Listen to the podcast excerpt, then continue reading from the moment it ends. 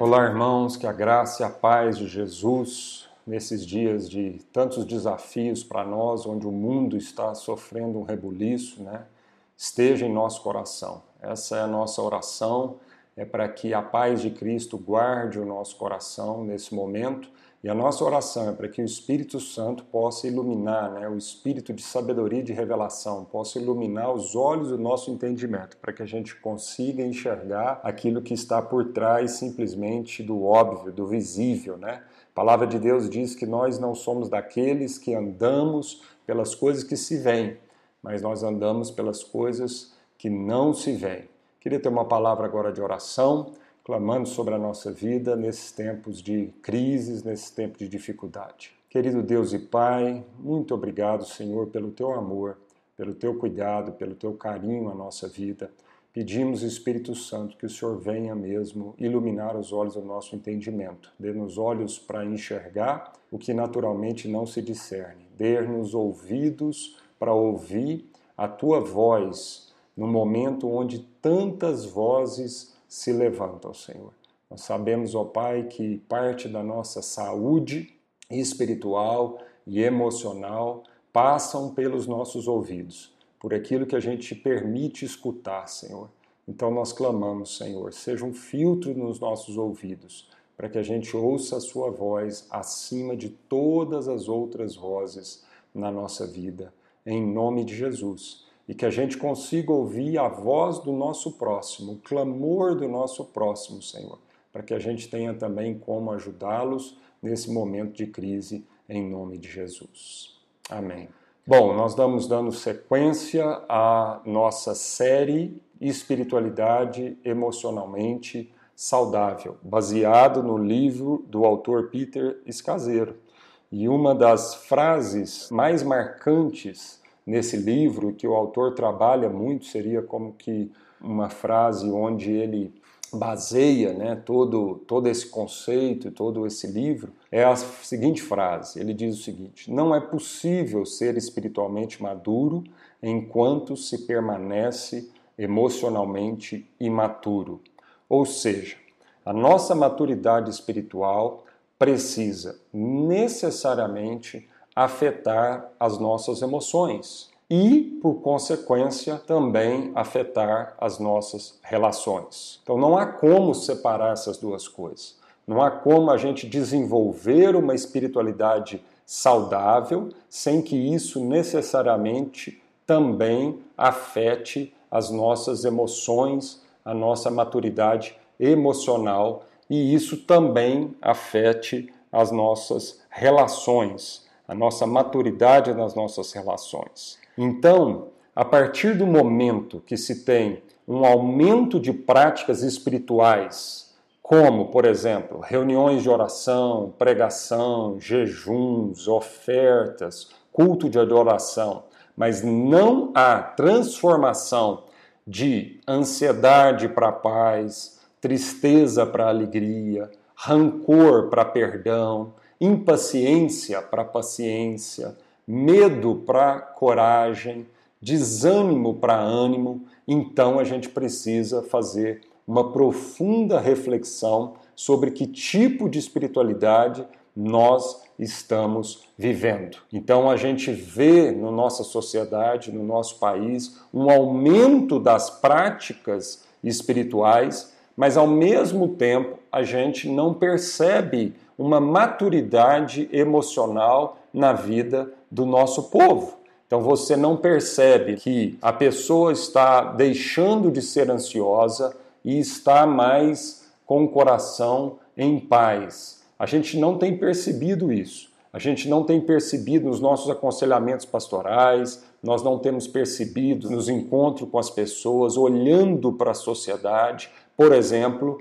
onde havia tristeza, agora né, progressivamente a uma maior alegria. A gente não percebe isso. A gente não percebe, por exemplo, uma troca de um coração rancoroso para um coração que tem cada vez mais aprendido a perdoar e dar testemunho desse perdão.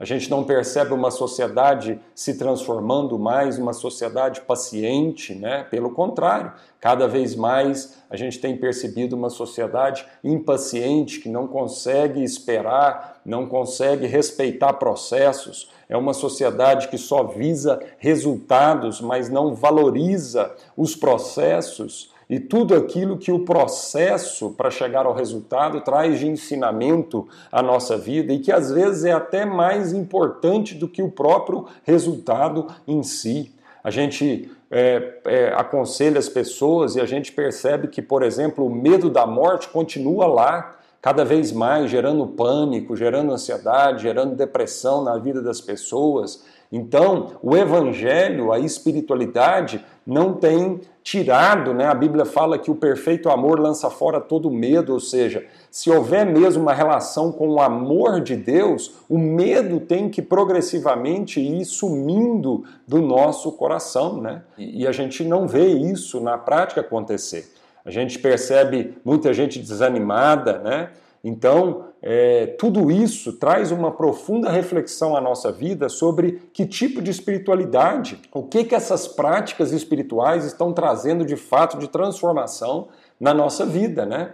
Olhando para a sociedade no Brasil, a partir do momento que a gente celebra um aumento significativo do número de evangélicos no país, é, para mais de 30% da população, mas os números, por exemplo, da violência contra a mulher ainda continuam crescendo, o número de divórcios na sociedade e dentro da igreja é, continuam crescendo, mães solteiras continuam né, multiplicando, né, os números de suicídio, principalmente entre os jovens, aumentando cada vez mais. Ah, então a gente precisa parar para refletir sobre isso. Né? porque há uma incongruência, há uma dicotomia nisso, né? Como que é possível a gente perceber os templos, os auditórios das igrejas cada vez mais lotados, abarrotados de gente aos domingos, nos cultos, e a gente não percebe uma transformação coerente com o evangelho na vida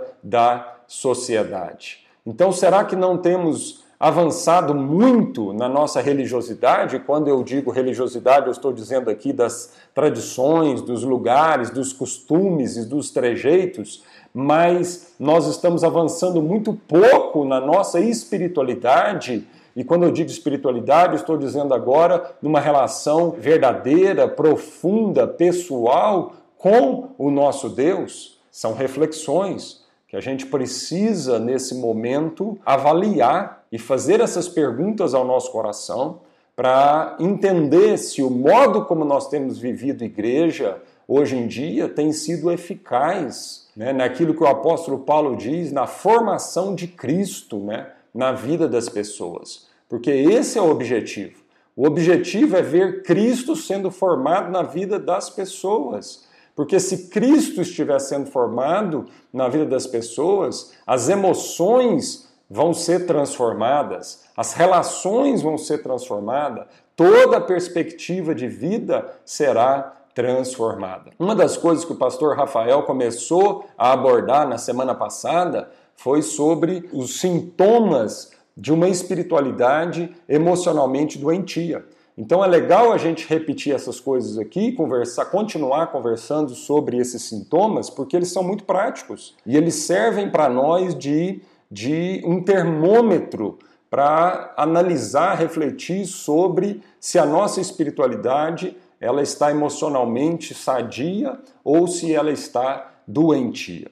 Então, um primeiro sintoma de uma espiritualidade emocionalmente doentia, ou seja, é um sintoma de uma pessoa que tem uma espiritualidade, mas ela não é saudável, ela é doentia. A primeira o sintoma é quando as pessoas começam a usar Deus para fugir do próprio Deus. E aí você pergunta para mim, mas isso não é possível. Como que é isso? Explica melhor isso. Eu vou te explicar.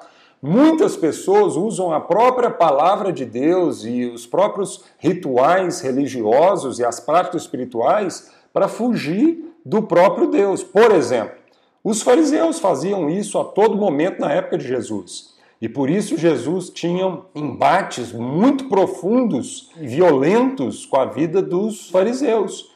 Porque os fariseus usavam a palavra de Deus para fugir de Deus, para não encarar Deus. Por exemplo, quando Jesus algumas vezes curou no sábado, os fariseus não estavam nem aí com relação ao amor por aquelas pessoas curadas mas eles queriam manter o status quo de uma religiosidade onde dizia a lei que no sábado não podia curar. Ou seja, eles mantiveram a letra, mas perderam o espírito da lei. Então, isso é uma forma de você usar Deus para fugir do próprio Deus. Você mantém a, a letra sem o espírito que está por trás daquela letra, daquela lei. E assim os fariseus faziam para fugir de Deus, para não ter que encarar Deus nas suas próprias mazelas e nos seus próprios pecados e manter um status quo da religiosidade nos seus dias, porque eles se alimentavam da religiosidade e muitas vezes usavam a religiosidade até como fonte de lucro. Um outro sintoma de uma espiritualidade emocionalmente doentia é ignorar as emoções de raiva, tristeza e medo, ou seja, é a gente suprimir essas emoções da nossa vida e a gente sublimar essas questões. Uma terceira sintoma de que as coisas não vão bem com relação a uma espiritualidade que vai promovendo saúde emocional para nós e, consequentemente, uma libertação na nossa vida, é a gente morrer para aquilo que Deus não pede para a gente morrer, né? morrer para as coisas erradas. Então, a palavra de Deus não pede para a gente morrer para o próximo, pelo contrário.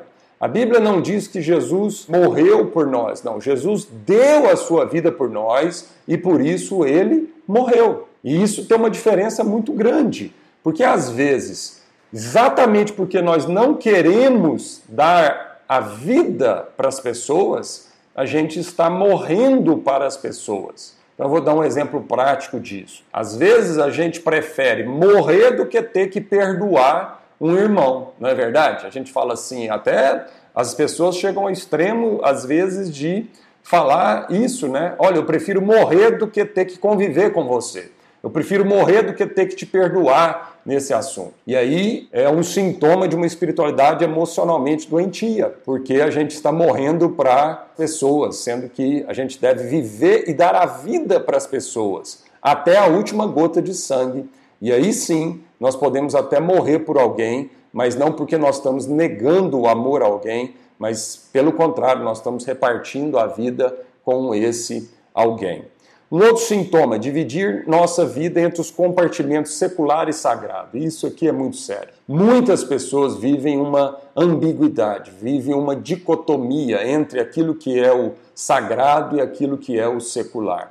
São pessoas, às vezes, que no dia de culto, quando vêm para a igreja, né, são as pessoas mais amáveis é, que tem, né? mas lá no dia a dia, no trabalho, às vezes quando ele está lidando com a família, ele mais parece um cavalo do que uma pessoa, né? Só vive dando coice nos outros. A hora que ele tem que fechar um negócio, a hora que ele tem que dirigir no trânsito, o sagrado, ou seja, o evangelho não afeta essa pessoa no seu trabalho, não afeta essa pessoa no trânsito, né? E isso é um sinal, isso é um sintoma grave de uma espiritualidade emocionalmente doentia. Um outro sintoma fazer para Deus em vez de estar com Deus. E esse sintoma aqui realmente uh, acomete muitos de nós. A gente acha né, que a relação com Deus primeiro é fazer para Deus. Nunca foi isso. Deus não precisa do nosso fazer. A única coisa que Deus quer é que a gente seja, sejamos filhos de Deus e tenhamos consciência de quem nós somos. A gente esteja com Ele. É mais ou menos aquela parábola do filho pródigo, onde às vezes as pessoas dão foco no filho mais novo, mas para mim o mais grave não foi o filho mais novo. O filho mais novo revelou, né, explicitou aquilo que estava no coração dele. Mais grave é quando a gente permanece num ambiente religioso, como o filho mais velho permaneceu na casa, mas sem entender o propósito, sem entender que o melhor é ser filho, né? como ele lá jogou na cara do pai dizendo que trabalhava, trabalhava e trabalhava para o pai e o pai nunca tinha retribuído aquele trabalho. E aí o pai chega para esse filho e fala: Filho, mas tudo que eu tenho é seu também, porque você é filho e não apenas um empregado.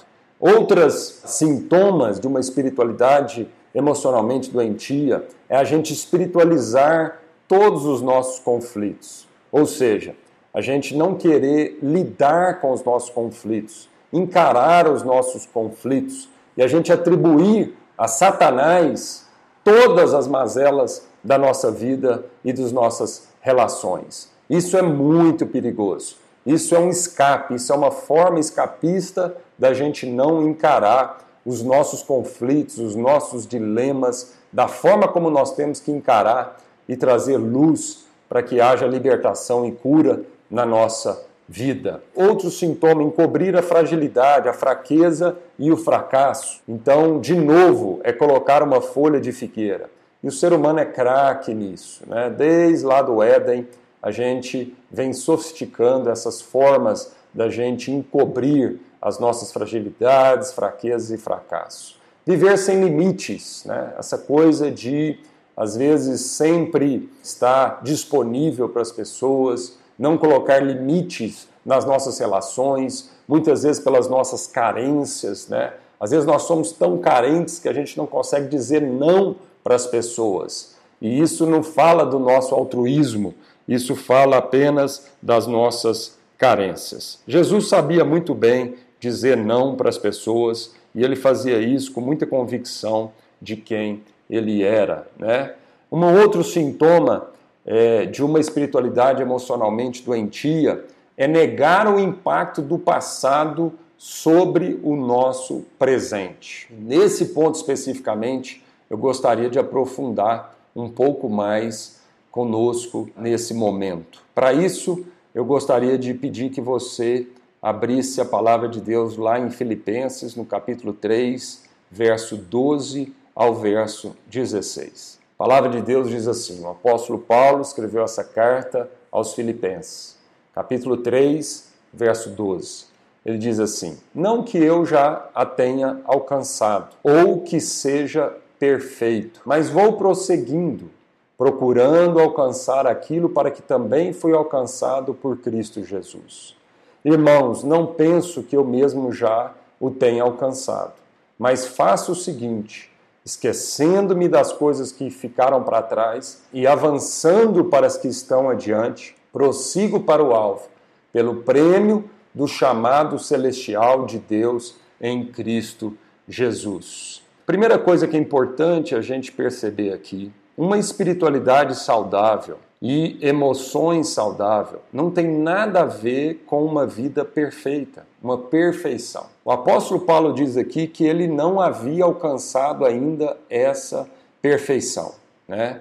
de que ele estava em busca de Cristo, dessa perfeição, mas ele não havia alcançado isso. E é possível a gente ter uma espiritualidade saudável e ter emoções saudáveis entendendo as nossas limitações, não ficando estagnado nas nossas limitações, mas entendendo que nós somos limitados, entendendo que nós estamos num processo de aperfeiçoamento, entendendo que Deus começou uma boa obra na nossa vida e Ele está trabalhando em nós para nos levar a esse lugar de perfeição, para nos levar ao homem feito, a um homem perfeito que é Cristo Jesus. Mas Deus está trabalhando isso na nossa vida.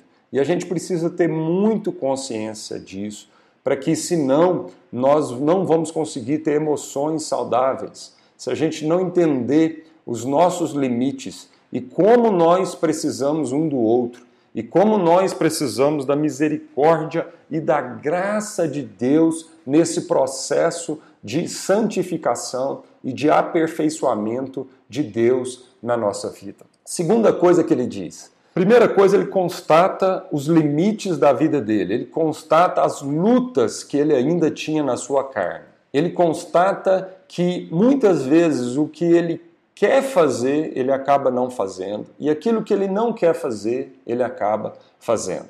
Ele é o homem, o apóstolo Paulo é o homem que diz: Miserável homem que sou, quem me livrará do corpo dessa morte? Bom, essa constatação é muito importante para a nossa espiritualidade e para as nossas emoções. Mas aí ele não para nessa constatação. Ele continua aqui o versículo 12 dizendo: Mas vou prosseguindo, procurando alcançar o alvo, procurando chegar em Cristo Jesus. Então, esse prosseguir é muito importante para a nossa vida, para a nossa jornada espiritual.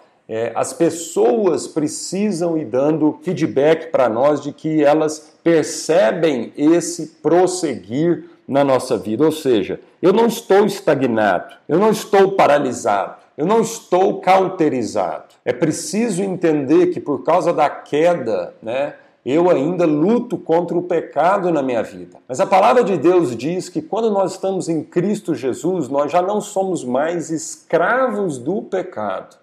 Mas se porventura a gente pecar, porventura a gente pecar, nós temos um advogado que é Cristo Jesus, que intercede por nós junto ao Pai. Ou seja, esse prosseguir fala disso. Esse prosseguir fala de que nós já não somos mais escravos do pecado, mas nós somos livres do pecado, mas ainda habitamos num corpo caído, ainda habitamos numa carne que é contrária e que milita, que luta contra o espírito na nossa vida. Então há uma batalha constante. Mas o que importa a gente é prosseguir. E eu quero fazer uma pergunta para todos nós nesse momento. As pessoas dão testemunho de que percebe um prosseguimento na sua vida ou elas veem que em muitos aspectos da sua vida há uma estagnação. O texto continua aqui dizendo o seguinte: Irmãos, não penso que eu mesmo já o tenha alcançado, mas faço o seguinte esquecendo-me das coisas que ficaram para trás e avançando para as que estão adiante, prossigo para o alvo, pelo prêmio do chamado celestial de Deus em Cristo Jesus. Bom, esse prosseguir, o apóstolo Paulo fala duas coisas bem práticas que eu gostaria de concluir agora a nossa reflexão com essas duas coisas bem práticas. Primeira coisa, esquecendo-me das coisas que para trás ficam e avançando-me aquelas que estão adiante. São dois processos numa mesma ação. Ele vai prosseguindo ao mesmo tempo que ele vai esquecendo e que ele vai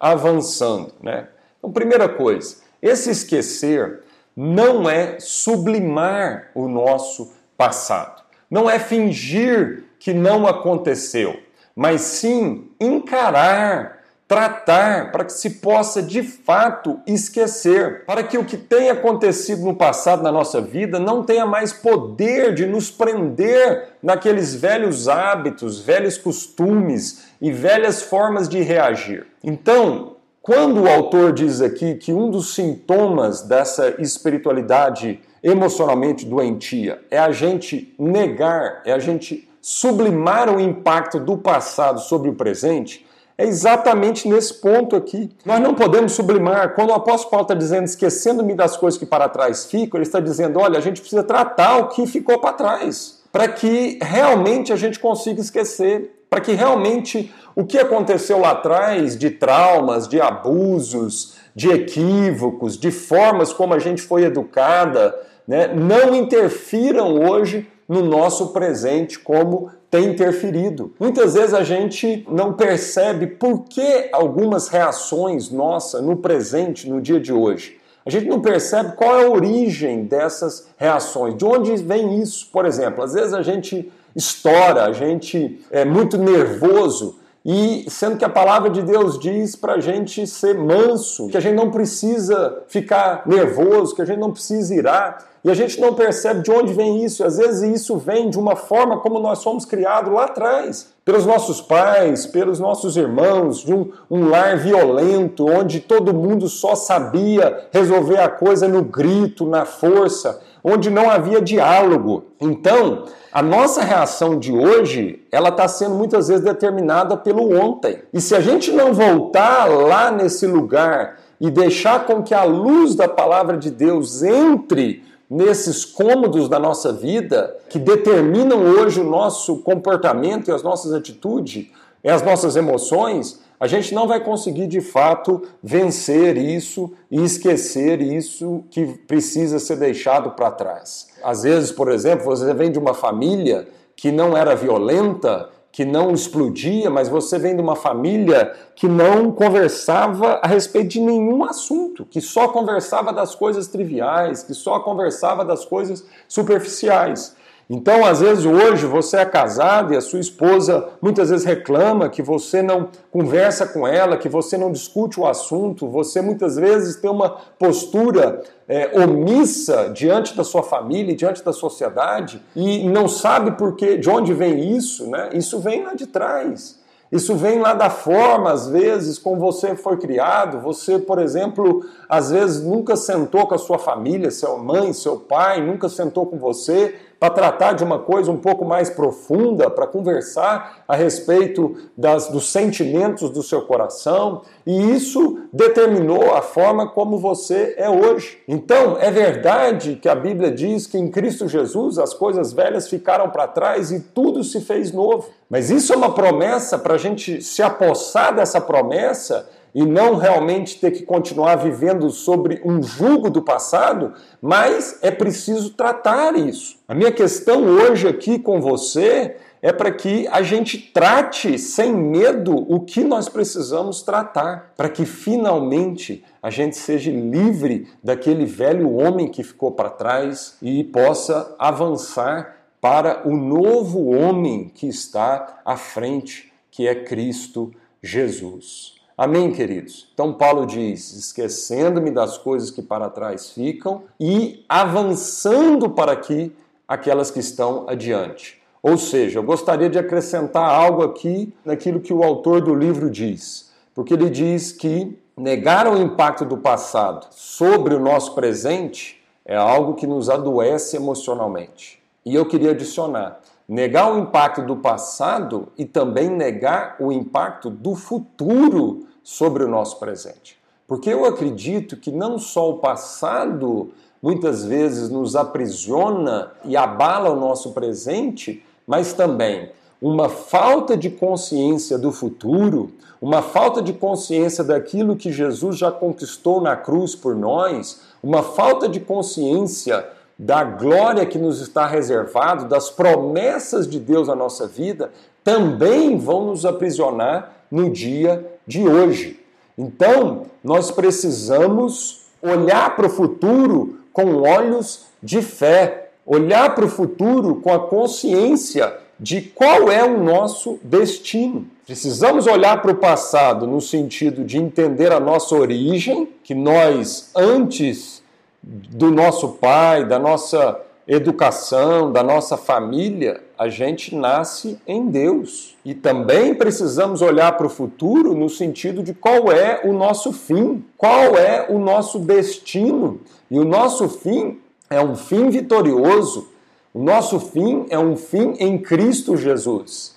Então, meditar sobre as promessas de Deus e sobre o nosso futuro em Deus vai determinar o nosso dia de hoje, o nosso presente, vai ajudar-nos a ter as nossas emoções saudáveis, vai ajudar-nos a ter ser uma pessoa com mansidão no coração, ou seja, a gente não ficar precisando provar né, quem nós somos e garantindo o dia de amanhã. Vai ajudar-nos a não viver com medo da morte, vai ajudar-nos a não vivermos ansiosos com relação ao dia de amanhã e despejarmos essa ansiedade em todas as pessoas ao nosso redor. Queridos irmãos e irmãs, deixo aqui essa palavra para que realmente nós possamos prosseguir prosseguir para Cristo Jesus. Ele é o alvo da nossa maturidade emocional e é nele que nós devemos nos espelhar.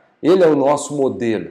E para prosseguir ao mesmo tempo, nós temos que fazer um exercício de ir abandonando os velhos, as velhas práticas, abandonando as coisas que para trás ficam e avançando, né, meditando nas promessas de Deus à nossa frente. Que Deus nos abençoe. Vamos ter uma palavra de oração.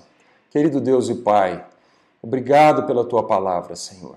E nós oramos para que cada vez mais a nossa relação com a tua palavra possa ir trazendo uma maturidade espiritual que vai afetando, que vai jogando luz em todos os cômodos das nossas emoções. Emoções, às vezes, que nós trancamos, incômodos na nossa vida e que a gente não quer tratar. Às vezes, Senhor, alguns traumas, às vezes, alguns abusos, às vezes, alguns padrões que foram determinantes na nossa vida, na nossa infância, juventude, Senhor, e que nada tem a ver com a forma de viver a vida que o Senhor um dia sonhou para nós, ó Pai. Eu quero orar, Senhor, para que o Senhor nos ajude a trazer luz nesses cômodos e definitivamente tratar tudo o que precisamos tratar, Senhor. Que a gente não tenha medo de confrontar os, as fortalezas, os fantasmas das nossas emoções e do nosso coração. Para que também, Deus, ao mesmo tempo que a gente vai tratando essas coisas, a gente possa ir é, meditando no futuro, nas tuas promessas. Meditando, ó Deus, no lugar seguro que nós temos em Cristo Jesus.